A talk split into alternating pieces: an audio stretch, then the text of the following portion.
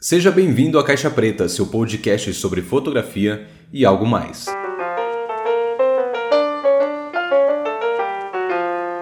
Nesse episódio vamos conversar sobre análise fotográfica e crítica. E aí, será que entendemos bem desses assuntos? Ok, vamos lá. Eu vou ler agora um pequeno trecho do livro de Willem Flusser, Filosofia da Caixa Preta, de 1983. E só fazendo um parênteses, sim, os nomes do podcast e do meu blog vêm desse livro, foi daí que eu te dei a ideia, A Caixa Preta. Então esse daqui é o trecho.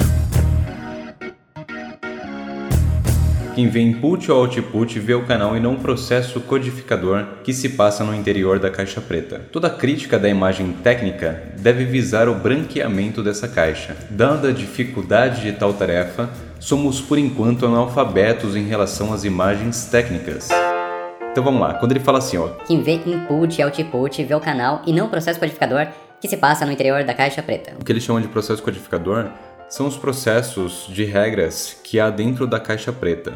E quando ele fala assim, Toda crítica da imagem técnica o que ele quer dizer com isso? Imagem técnica é imagem produzida por aparelho. Então, a foto aí que a gente tira hoje em dia está inclusa nisso. Então vamos lá, para Flusser, somos analfabetos na interpretação de imagem. Mas você já criticou alguma fotografia? Já parou para tentar entender por que ela não funcionou ou por que ficou excelente? Já pensou em todas as camadas que ela pode transmitir?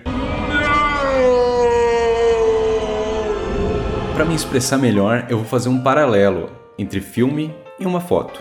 Um filme ruim não é ruim à toa. Para que ele seja ruim, algo aconteceu.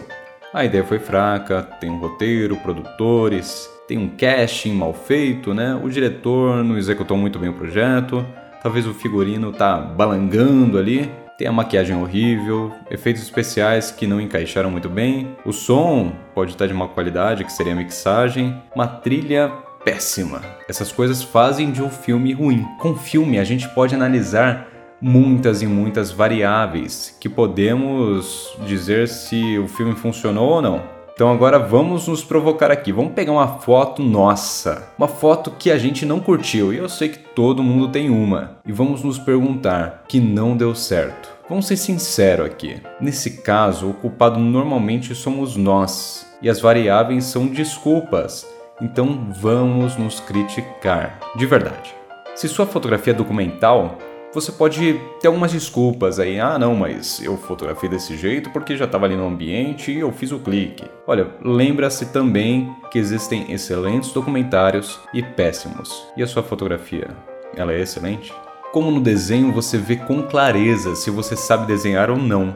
Isso em vários níveis, né? Por que na fotografia é tão difícil admitir? Não sei fotografar. Tenho que treinar, tenho que trocar ali informações entre meus pares, tenho que me criticar, tenho que ser criticado. Eu tenho que entender o que eu estou fazendo e quem sabe daqui a algum tempo eu seja muito bom. Então vamos fechar o raciocínio aqui. Eu não estou falando que todos nós somos péssimos.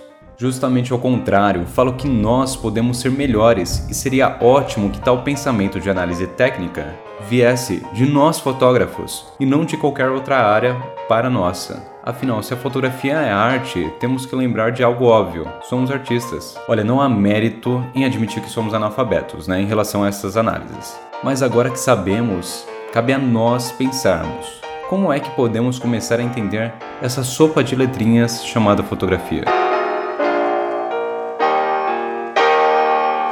Obrigado por escutar e esse rápido podcast foi o primeiro. Vamos continuar a discussão? Concorda ou discorda de algo que eu falei? Ótimo, então vamos, vamos conversar. Pelo Twitter eu sou arroba simsousilva. Sim, sou Silva. Ou pelo e-mail simsousilva.gmail.com. Eu ficarei feliz em te responder. Caso seja possível, compartilhe esse podcast e avalie no iTunes. Muito obrigado, fico por aqui e até semana que vem no mesmo dia, no mesmo horário.